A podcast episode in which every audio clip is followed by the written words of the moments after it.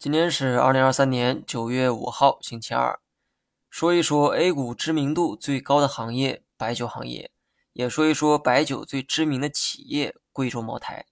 最近啊，茅台和瑞幸咖啡推出了酱香拿铁咖啡，该事件不断登顶热搜。有人问我该怎么看哈？对白酒、对茅台又有何影响？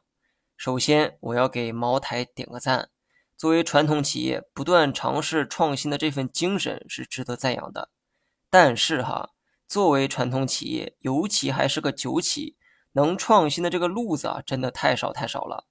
这一次与瑞幸咖啡合作，在我看来呢，就是一种营销哈，目的是为了打开年轻人的市场，但同时茅台的高端形象可能会受到影响，反倒是对塑造瑞幸的高端形象有一定的帮助。另外，茅台不遗余力的搞创新，也说明这个行业正在趋于饱和，所以指望白酒能再创十年前的辉煌，我认为很难哈。那么我持有的行业中呢，也有白酒，也就是大消费哈，但是呢，仓位占比啊是最低的。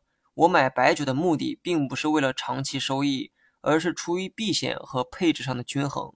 最后呢，说一下大盘，美元指数拉升对今天市场啊有一定的影响。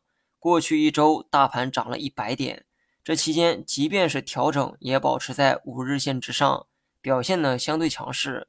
但我之前呢也说过，长期看大盘一定还会创新高，但这个过程啊需要经历一段曲折。目前为止还没有出现过真正意义上的曲折，所以短期有调整也完全可以理解。大盘短期可能会有跌破五日线的动作，但跌破之后，我估计用不了多久啊还会涨回来。指数虽有曲折但整体看多做多的这个思路不会变。好了以上全部内容下期同一时间再见。